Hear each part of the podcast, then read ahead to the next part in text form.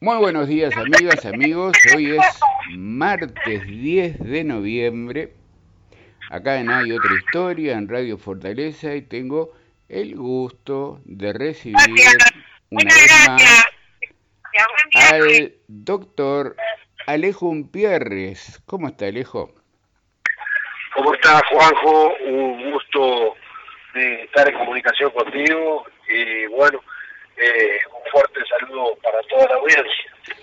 Bueno, hemos hablado muchísimas veces acá en el programa. Es la primera vez que estamos hablando con mm, Alejo Pierres, intendente electo de Rocha, que en dos semanas va a estar asumiendo. Alejo, antes de hablar, vamos a hablar por supuesto de política, del gobierno, de la tarea, de lo que se viene. Pero mm, me interesaría ver esto otro también. Eh, por lo que hemos hablado tantas veces, eh, primero, usted es una persona considerada como un excelente parlamentario, eh, mucha gente, tirios y troyanos de acá y de allá, reconocen su capacidad como parlamentario. Sé, por lo que hemos hablado, que esta instancia en que usted va a asumir como intendente es lo que, lo que más le mueve, lo que más le conmueve, lo que más eh, ganas tiene de hacer. Usted eh, me lo ha dicho, a mí me importa administrar, hacer cosas, ver que uno va logrando cosas concretas. Eh, cuénteme un poquito esa experiencia, que debe ser muy interesante. ¿Cómo se está sintiendo en estos días previos, digamos? No, me siento muy contento, muy feliz. Eh, te digo la verdad, lo llevo no como una carga, sino con una gran liviandad de espíritu, porque nos preparamos para ello, eh, porque tenemos un gran equipo. Esto no lo hace imposible que lo pueda hacer una sola persona, ni mandrake.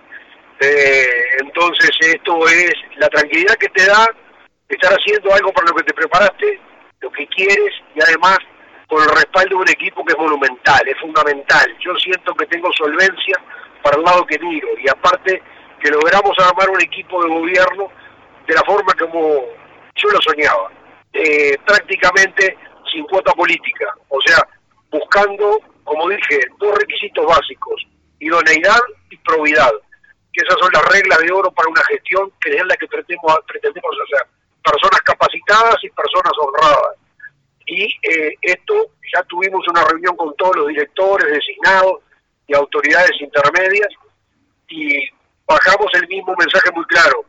El que no rinde se va y el que se equivoca eh, en términos de ética se va. Eh, estos son los mensajes muy claros. Y como lo dije, capaz que alguna vez lo puedo agarrar con alguien en los temas éticos. pero me, si lo erro, le pediré perdón y entraré a la administración pero eh, el que se equivoca se va y me lo explica de afuera, no de adentro. Bien, esa es eh, una base importante ya definida eh, para, para comenzar. Alejo, ¿cómo encontró los números en la Intendencia? A ver, ¿cómo, cómo asume la Intendencia o cómo va a encontrar financieramente la Intendencia? Usted en la campaña señaló muchas veces que veía dificultades financieras.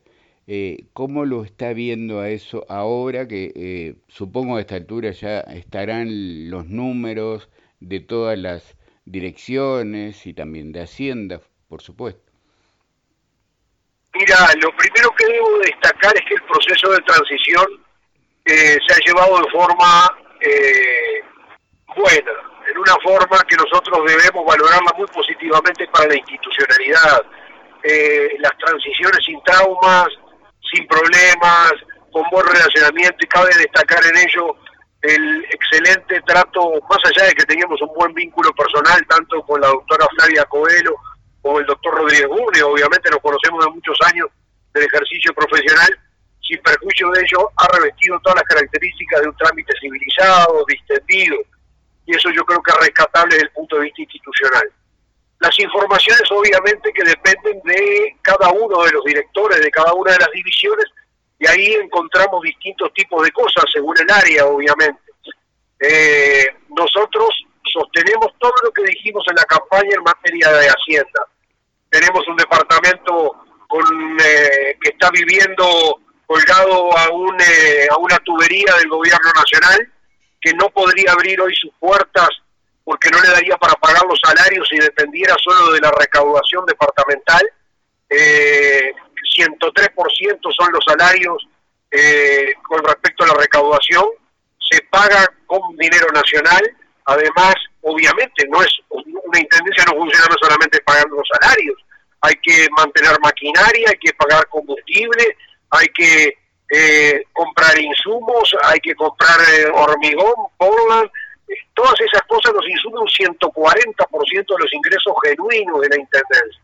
Entonces lo que nosotros decidimos siempre lo seguimos manteniendo.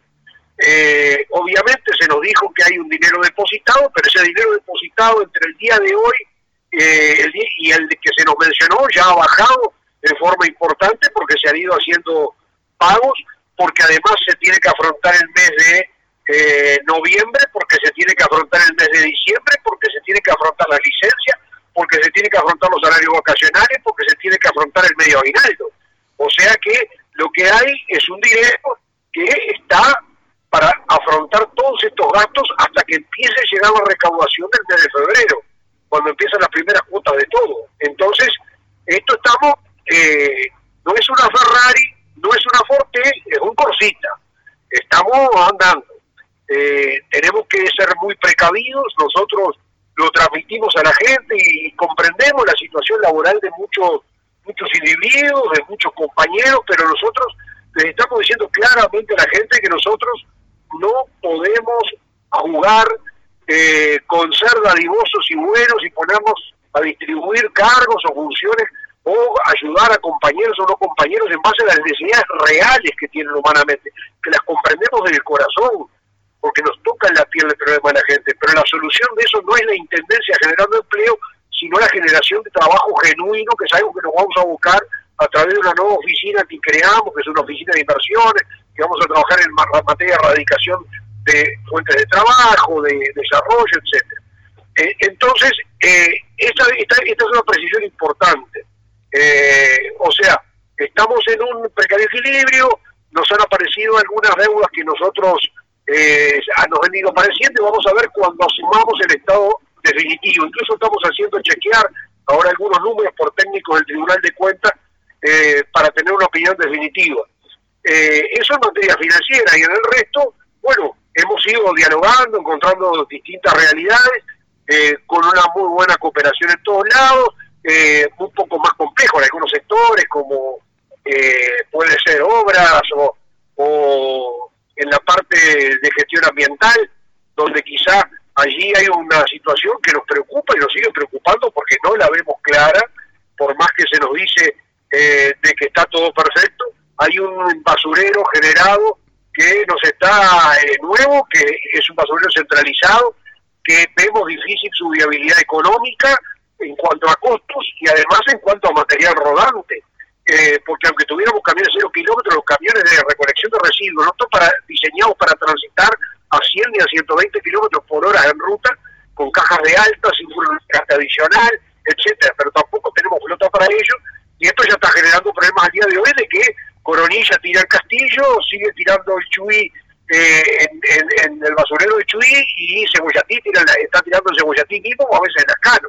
Entonces, una cosa muchas veces es la teoría y otra es la práctica. Eh, y esto lo vemos muchas veces en lo que decimos el relato y la realidad.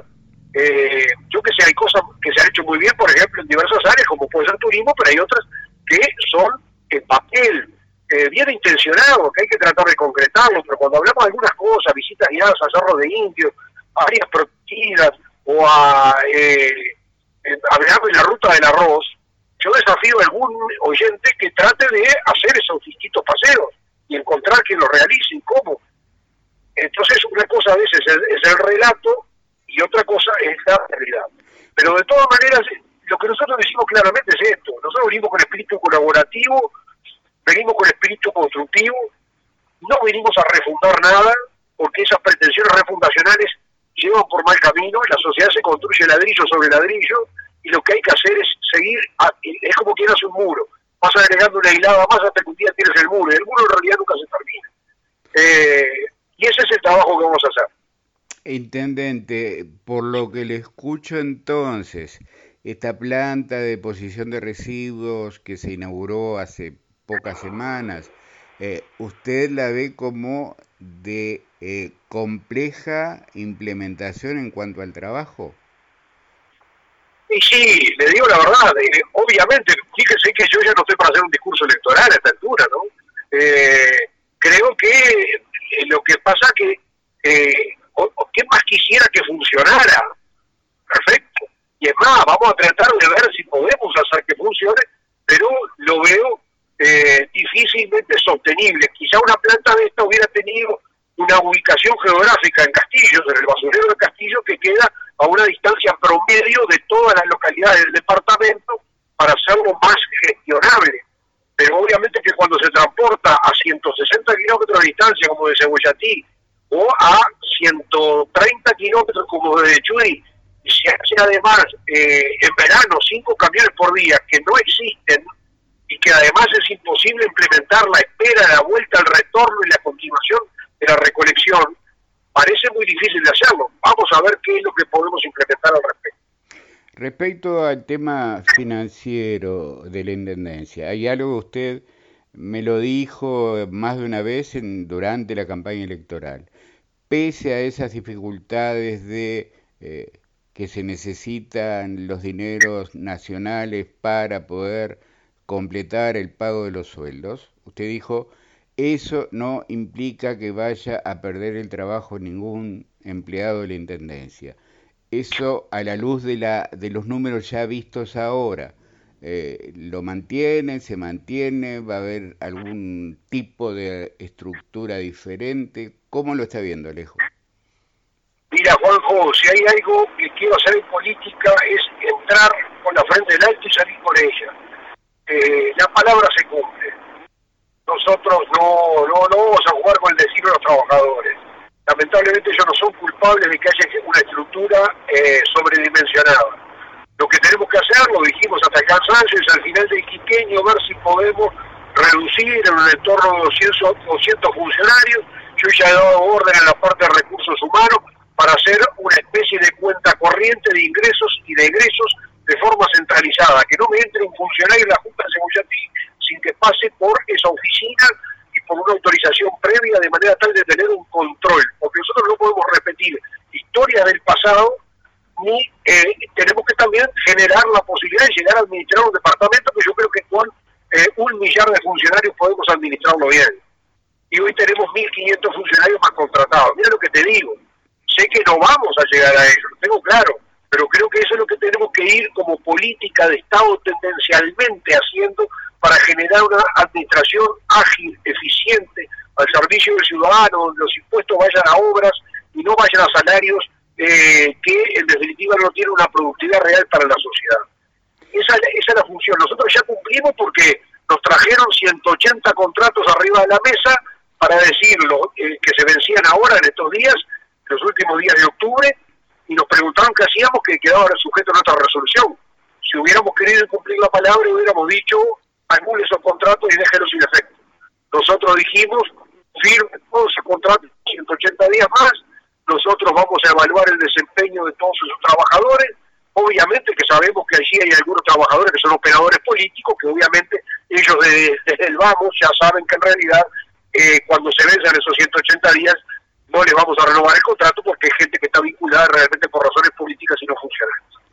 Hay otro tema, cada vez que asume un, nuevo gobierno, y más ahora que es de signo diferente, eh, siempre se plantea el tema de va a haber facilidades, va a haber una amnistía para que la gente que está atrasado con, con las contribuciones, por ejemplo, se pueda poner al día.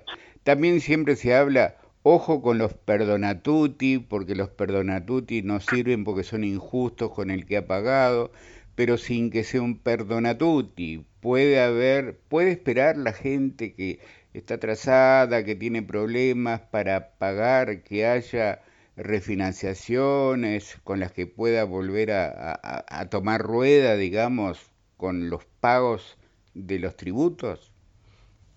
Eh, una cosa más que te digo, que es otro cumplimiento de otra promesa de campaña. Nosotros dijimos que nuestro elenco, si había frente amplistas que fueran gente con idoneidad, iban a quedar. Que a nosotros lo que nos importaba era que la gente trabaje por noche. Bueno, estamos terminando de cumplir, van a quedar dos personas en cargo de responsabilidades importantes dentro de la Intendencia. ¿ah? Las vamos a anunciar después públicamente, que cumplen funciones de importancia dentro de la Intendencia que son frente a Prista. Todavía no he hablado con ellos para decirles transmitírselo, se lo vamos a transmitir en las próximas horas, pero parte también de un cumplimiento de una promesa de campaña electoral, pero que entendemos que no es nada más que un cumplimiento con la lógica. A mí no me importan blancos o colorados y que sean inútiles.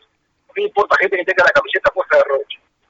Entonces, esa es una cosa que te, te, digo previamente antes de responderte la otra. La otra pregunta, como tú dijiste, tuvimos una equivocación. La Intendencia no tenía o no nos daba o no decía públicamente eh, cuánto era la morosidad. Nosotros la habíamos estimado en un 25%, nos equivocamos, Juanjo, no nos equivocamos. La morosidad ronda entre el 40 y el 50% según las localidades. Y no te estoy hablando de los balnearios fantasmas que todavía no hemos recibido las cifras de morosidad, o los balnearios costeros. Estamos hablando de Castillo, de Lacano, de Chuy, eh, de la Paloma, de Rocha, entre el 40 y el 50% de morosidad. Obviamente que esto es denunciado, esto es congruente con lo que dijimos que había pasado. 63% de aumento de los tributos departamentales, que no nos podemos dar el lujo de bajarlo. Lo que vamos a hacer es no aumentarlo. Eh, pero eh, esta es una situación compleja para mucha gente que ve que se va atrasando y esto todos sabemos cómo es. Una vez que le dejas de tocar la, cola a la liebre, la liebre se te escapa, ¿viste? Y se te juntan tres años y, el primer año lo podías agarrar, el segundo creías que lo ibas a poder pagar y el tercero se te fue el demonio, multa, recargo y quedaste endeudado y ya no lo solucionas más. Y quedas con el peligro un día de perder tu casa, ¿viste? perder tu ranchito. Bueno, entonces eso con la gente, nosotros lo habíamos dicho en la campaña y ahora con más razón. Vamos a hacer eh, una, una amnistía tributaria en el sentido de quitar eh, multas, recargos, generar refinanciación de toda la deuda, actualizar la deuda madre una vez que se quitan las multas y los recargos en unidades indexadas, que es una forma de ajustarlo a la inflación nada más para que mantenga su valor y vamos a financiarlo hasta en 60 cuotas eh, a esto sin intereses. ¿ah? O sea, la gente va a tener 90 días para acercarse a las ventanillas, para regularizar, para quedarse tranquilo. Pero el mensaje siguiente que te doy, y es para la gente, porque hay algunos que juegan la de vivo, ¿eh? Eh, o hacen un convenio y no pagan más, o hacen un convenio y tiran y esperan a ver cinco años por una amnistía, es que los que no pasen por ventanilla, nosotros vamos a licitar la deuda o estudios privados a nivel nacional para que gestionen el cobro de deuda eh, porque la Intendencia tiene tres juicios tributarios, imagínate, tres juicios tributarios. La Intendencia no tiene capacidad de ejecución. Si es abogado, a su vez no hay interés en hacerlo, eh, nunca lo ha habido, no importa. Nosotros lo que queremos es que la gente tenga obras, pero para tener obras tenemos que recaudar y para recaudar hay que cobrar. Entonces nosotros vamos a transferir la deuda a terceros, vamos a quedarnos obviamente con el paquete de la gente más sencilla y más humilde, nos vamos a mandar a la ejecución a, la gente sencilla, humilde o al pequeño propietario de una fracción de campo, pero todo aquel que esté ubicado en zonas valiosas, zonas costeras, eh, zonas de los entramados urbanos de primer nivel, esos van a pasar todos a la vía judicial los que no paguen. Eh, y tendrán que hacer acuerdos con los estudios jurídicos que van a ser los que van a tener la capacidad para ello. Yo creo que como todas las cosas, y esto va a ser también en la costa de Rocha, eh, tiene que acabar eh, Alejo, el tema del trabajo es fundamental, uno de los temas que eh, usted insistió muchísimo durante la campaña y es uno de los temas clave, es el clamor, la necesidad de la gente por trabajo. Eh, después le voy a pedir que hablemos un poquito más en detalle, pero lo primero, trabajo ahora en la temporada en tiempo de pandemia, qué cosas hay pensadas para eh, el manejo de la mejor manera de esta temporada que va a ser tan complicada, eh, donde va a pesar mucho. En Rocha, afortunadamente, siempre el, turismo eh, uruguayo funciona, pero siempre es una situación muy difícil. ¿Cómo se va a, o qué, qué está pensando para trabajar de la mejor manera? Y no va a ser sencillo, Juanjo, porque creo que afortunadamente para la gente de Rocha va a haber una buena afluencia de, turistas. Lo que creo es que tenemos que tener una visión muy clara de que tenemos que cuidarnos para que no se nos dispare esto, ¿no? Eh, y como lo dijo el presidente, la vacuna que hay al día de hoy es el tapaboca y tenemos que utilizarlo. Y aún en la playa o en los lugares, y tenemos que tratar de sentarnos en una playa manteniendo una distancia de 3-5 metros con la gente. Y si la playa está llena, busquemos otra playa. Eh, pero tenemos que ser conscientes, porque si esto se nos dispara, vamos a perder todo, ¿no? No podemos salir en el mes de febrero con un país en una pandemia, la primera era una pandemia, porque todos nos, nos hicimos lo vivos y nos fuimos, nos amontonamos en la playa y nos llenamos de locales nocturnos de fiesta, ¿no? Entonces todo esto es parte de, un, primero, como lo ha dicho el presidente, de, la responsabilidad ciudadana que tenemos que tener estas cosas. Vamos a exhortarle a la gente, no vayan a comercios, no vayan a lugares de concentración, no vayan a supermercados, no vayan a la carnicería, no vayan a la frutería sin un tapaboca. No entre sin ello. Eh, y si va a la playa, mantenga distancia, vaya con su núcleo familiar, estén juntos al lado, pero mantenga distancia del resto. Eh, Vamos a ver qué va a pasar con los protocolos que estamos hablando con Salinas para los temas. Pedimos protocolos para camping, pedimos protocolos para fiestas privadas, eh, porque las fiestas privadas, yo soy de la idea de que prohibirlas es lo peor, ¿no? Y que prohibirlas eh, lleva a que vayan a existir clandestinamente. Creo que hay que protocolizarlas, darle un un, eh, un, un, un aforo particular según la superficie del local y tratar de hacerlas al aire libre que verano lo permite, las noches lo permite, o bajo gazebos o alguna forma, que esa es mi visión. Vamos a ver si el Ministerio concuerda en ello, y bueno, no va a ser una temporada fácil como bien tú lo dices.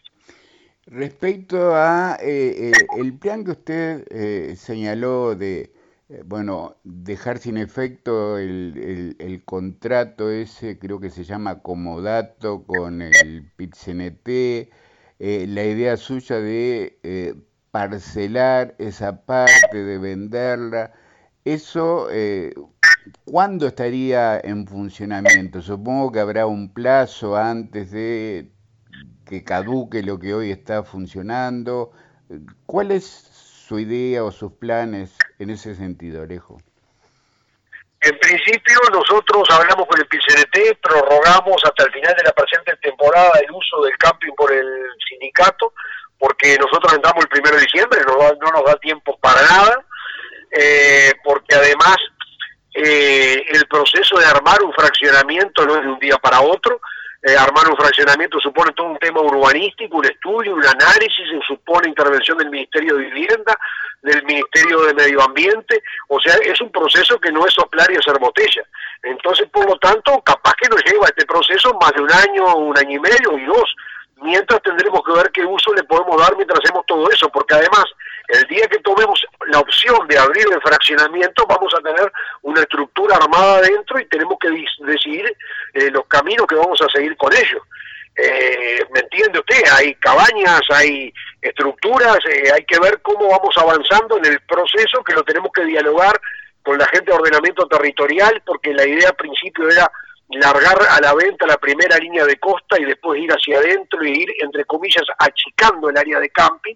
Vamos a ver cómo lo dialogamos, cómo lo vemos, cómo lo hacemos, pero la idea siempre de eso es generar una zona de turismo de, de valor, de valor agregado, que genere trabajo para los rochenses, construcción de primera calidad, eh, trabajo para albañiles, para servicios domésticos, para parqueros, para eh, carpinteros, para electricistas, pero que nos deje eh, una, un barrio jardín. Eh, hay, hay ciudadanos que tienen balnearios que, que son dueños de, de, parcelas en balnearios. Recuerda ahora el, el caso de Monte Carlo, hay otros. Monte Carlo, aquel que hubo una huelga de hambre de aquel señor eh, Juan Magnabojo, que después falleció, eh, reclamando que sus propiedades estaban siendo usurpadas por un vecino que tenía allí vacas pastando en sus terrenos. Sin ir a ese caso concreto, no le pregunto por ese caso en particular, pero eh, hay toda una situación que supongo habrá que ver cómo se regulariza en, toda la costa, habrá situaciones como esa o parecidas. ¿Cómo es el plan o cómo se va a manejar un plan para que toda eh, la costa tenga un desarrollo armónico, además respetando los derechos de los de los que sean dueños, por ejemplo? Eh, primera cosa, obviamente hay conflictos privados de derecho que los tiene que solucionar entre privados y su la órbita del Poder Judicial. Nosotros en lo que refiere a los espacios públicos vamos a hacer respetar que se acabe la ley del más fuerte eh, o la ley del vale todo, mejor dicho. Eh, nosotros vamos a empezar algunas medidas ahora de identificación en aguas dulces y en balizas tendientes a recuperar terrenos municipales ocupados por usurpadores que no se han hecho medidas de desalojo, que sabemos y están determinados, vamos a pedir la identificación, vamos a tomar las medidas del caso para empezar esos procesos para recuperar eh, el territorio que es legítimamente propiedad de la Intendencia y que se ha dejado al abandono y que se ha alentado en algunos momentos hasta la ocupación ilegal de gente que ha venido a Montevideo a ser de ocupas. Bueno, eso con nosotros no corre más en espacios públicos. Con los espacios privados tenemos el problema, obviamente, de eh, la ocupación eh, dentro de propiedades privadas que quien las tiene que defender es su propietario. Eh, y si no la defiende el propietario, el Estado queda limitado. De todas maneras, estamos buscando una solución jurídica a través de la aplicación de una norma que fue votada hace unos años atrás, que es la ocupación de construcciones o casas en zonas balnearias, que vamos a ver si la podemos extender no solamente a las casas, a construcciones, sino a los terrenos. Entonces, aquel que no acredite la forma de ocupación y entre en forma violenta o precaria, tratar de generar el desalojo a través de denuncias de la Intendencia, donde vamos a tener que coordinar con el Poder Judicial y vamos a tener que coordinar con la policía porque estas cosas se hacen en diálogo y en concertación. Respecto al tema del trabajo, bueno, hay una oficina que va a estar a cargo de eh, Nicolás García, su primer suplente de la Intendencia, ¿no? Esa oficina o dirección de inversiones eh, ¿Hay algo que ya se esté viendo como posible? ¿Qué inversiones pueden venir a Rocha? ¿Qué posibilidades de trabajo?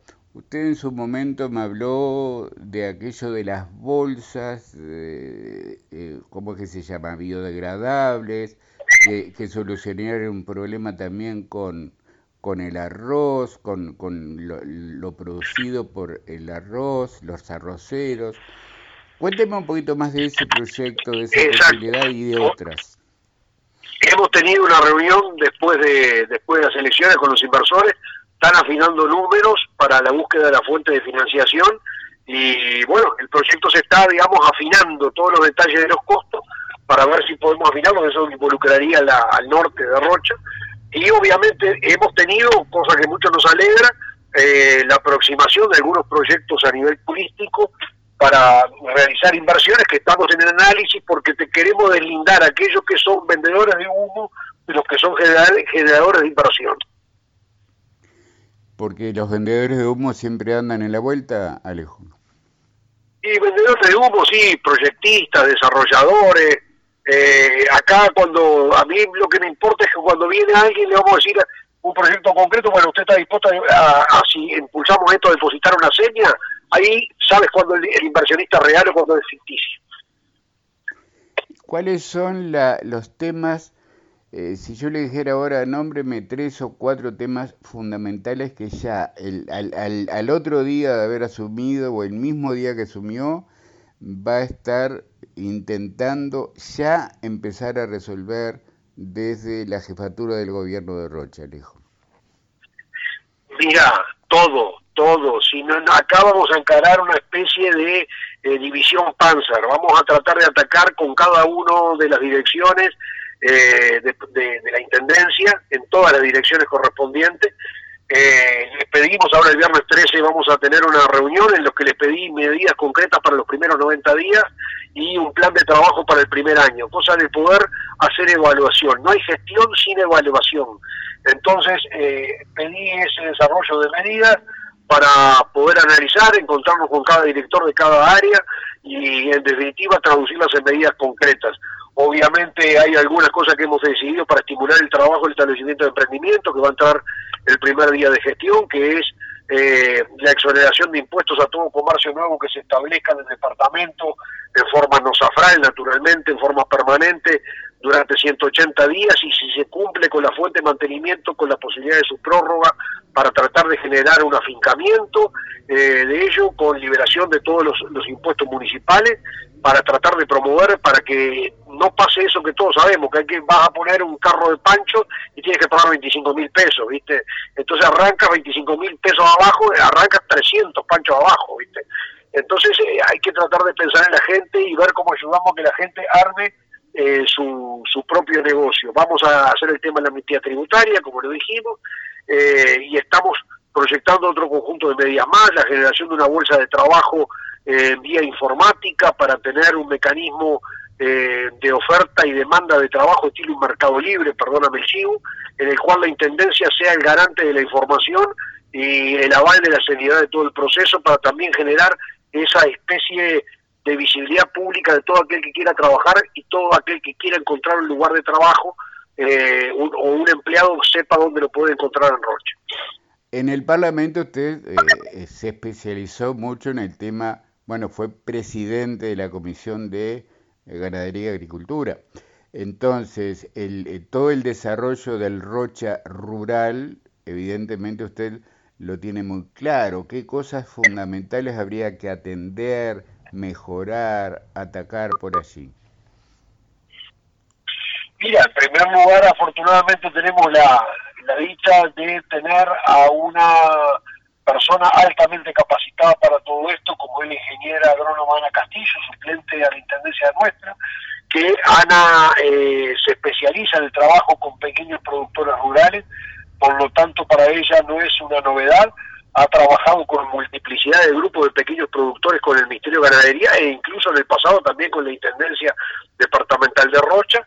Estamos, eh, digamos, implementando en este momento planes que van a trabajarse con pequeños productores eh, y con microcréditos para tratar de ayudar a lo que queremos nosotros es que la gente deje de depender del Estado y dependa de sí mismo de su trabajo, pero para eso eh, la teoría aquella de que no te doy el pescado pero te doy la caña y entonces de esa manera tratar de generar condiciones de alumbramiento de aguas, bancos de semillas, eh, algún capital de fondos rotatorios para eh, compra de animales o de reproductores, eso por ese lado va la generación de eh, un pequeño parque de maquinaria rural que permita a los pequeños productores que no tienen acceso eh, a ello para poder trabajar en pequeñas chacras, podamos de la Intendencia ayudar. Eh, Alejo, usted es un hombre de la cultura, escritor, fundador, director de la revista histórica Rochense. Eh, cómo ve la situación o que visualiza, como se dice, en, cuanto al, desarrollo cultural, a la dirección de cultura, al MEM, a los, a los centros culturales eh, del interior del departamento. ¿Qué cosas se está pensando para ello?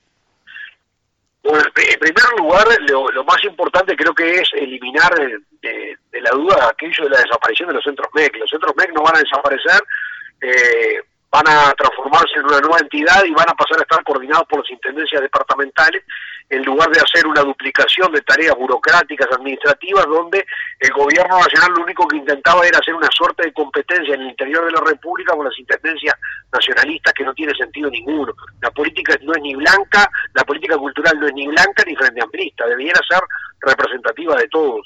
Eh, lo que pasa es que el Frente ahí hizo una suerte de guerra cultural a través de los centros MEC de forma paralela a los departamentos de cultura de las intendencias que tenemos que ir improcedente.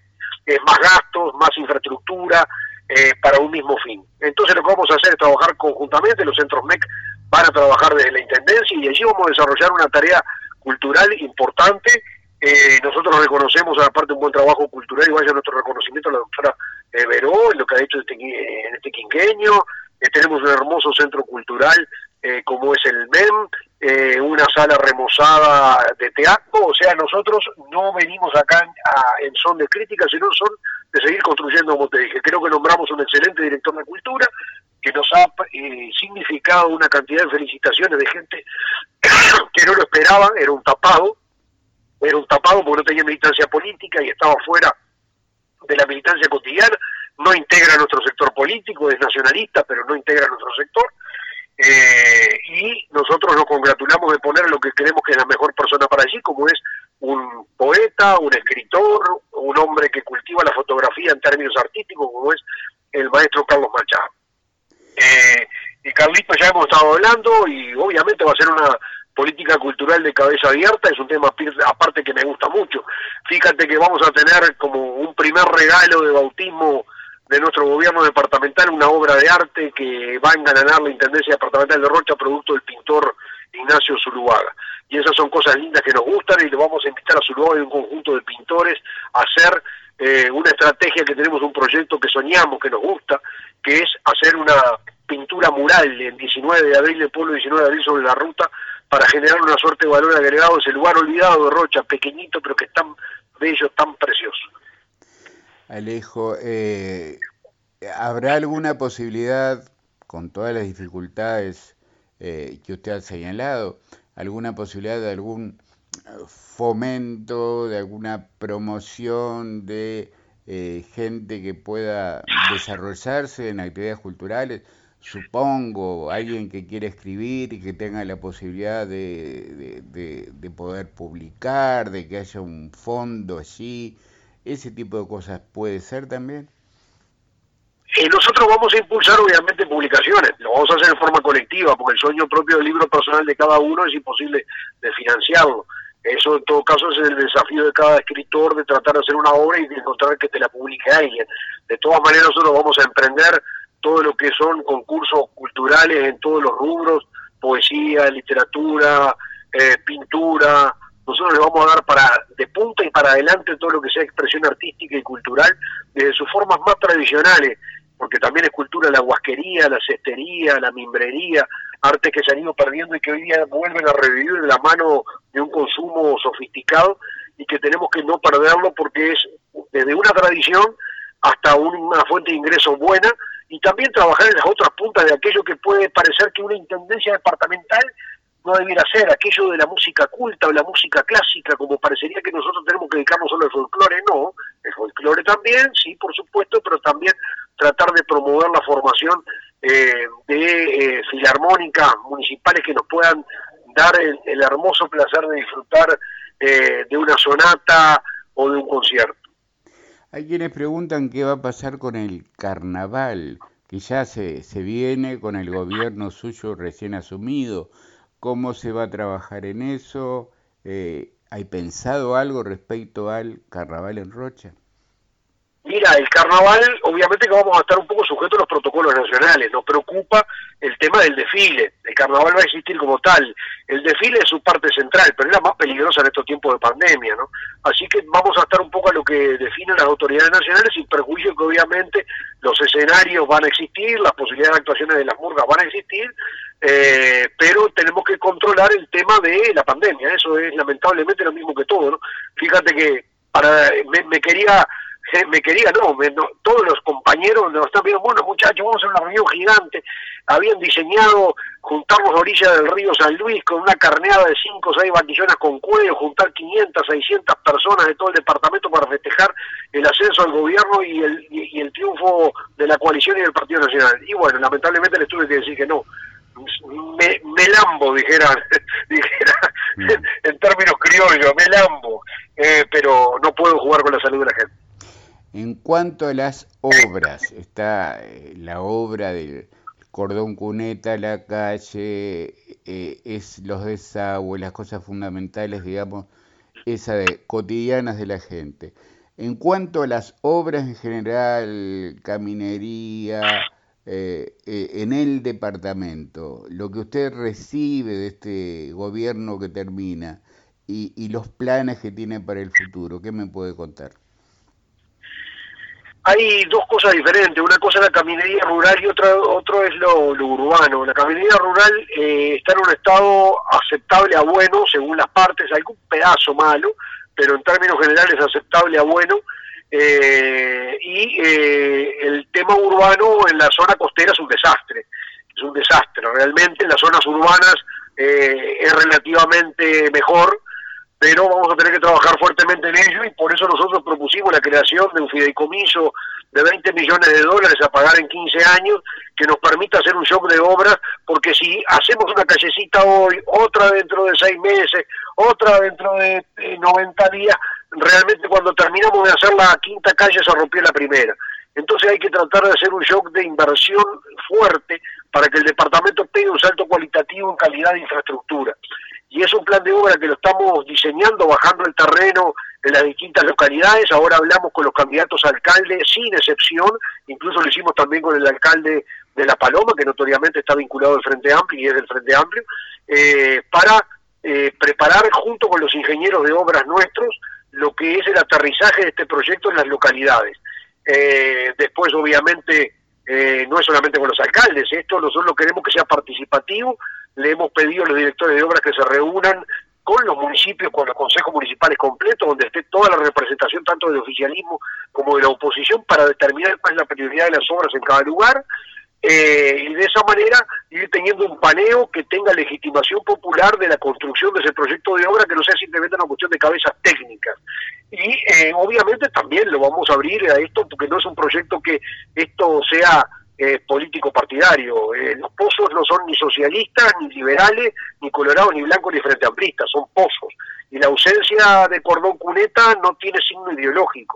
Por lo tanto, nosotros vamos a dialogar con todo el mundo y lo vamos a abrir a la oposición, vamos a hablar con el Frente Amplio para proponerle también que nos dé su opinión, eh, cuáles son las obras, vamos a dialogar también con la oposición para ver qué obras se quieren incorporar o se entienden el interés para desarrollar en el quinqueño, porque el dinero es de todos los rochenses, no es del gobierno. Alejo, explíqueme por favor, porque no, no, no todo el mundo tiene claro qué es un fideicomiso, cómo funciona, de dónde surge el dinero, cómo se, se organiza la forma en que se va a ir cubriendo después.